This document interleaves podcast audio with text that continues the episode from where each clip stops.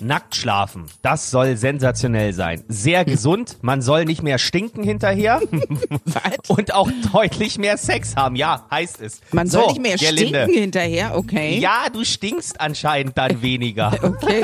So, Sehr- und darum- Besser als duschen, ja. Hm? Dreht sich heute die Frage. Sag die Wahrheit. Gerlinde Jenekes 100-Tage-Challenge auf 94.3 RS2. Und die kommt von Nicole aus Lübbenau. Jeden Tag eine Frage, die du wahrheitsgemäß beantworten musst. Sie will von dir wissen, Gerlinde, schläfst du nackt? Meist ja. Ah, ich auch. Ende. nee, meist genau. ja. Ich genieße das, äh, äh, so zu schlafen. Ich habe es relativ warm äh, in der Bude, also insofern friere ich nicht. Ich habe auch gehört, dass man davon äh, auch äh, Gewicht verlieren soll, weil eben der Körper doch ein Echt? bisschen auskühlt, ja, und sich dann anstrengen muss, warm zu bleiben. Bei mir nicht oder bei dir nicht?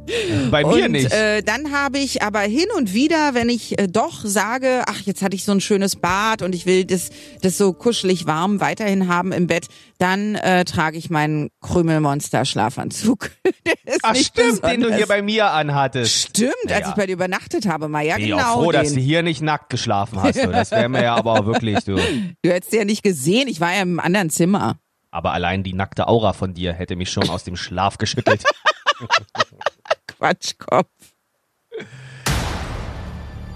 Ja, vor allen Dingen jetzt in Lockdown-Zeiten gehen leider viele Beziehungen kaputt. Viele Menschen leiden dann unter Liebeskummer. Und dann ist die ganz große Frage, was macht man eigentlich gegen Liebeskummer? Das möchte Anna aus Reinickendorf von dir wissen, Gerlinde.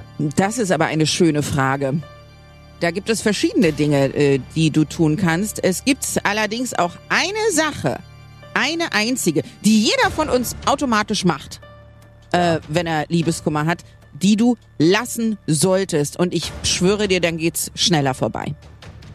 Oh, okay, interessant. Wollen wir von dir hören. Montag früh um 10 nach 8. Sag die Wahrheit. Gerlinde Jenekes 100-Tage-Challenge auf 94.3 RS2.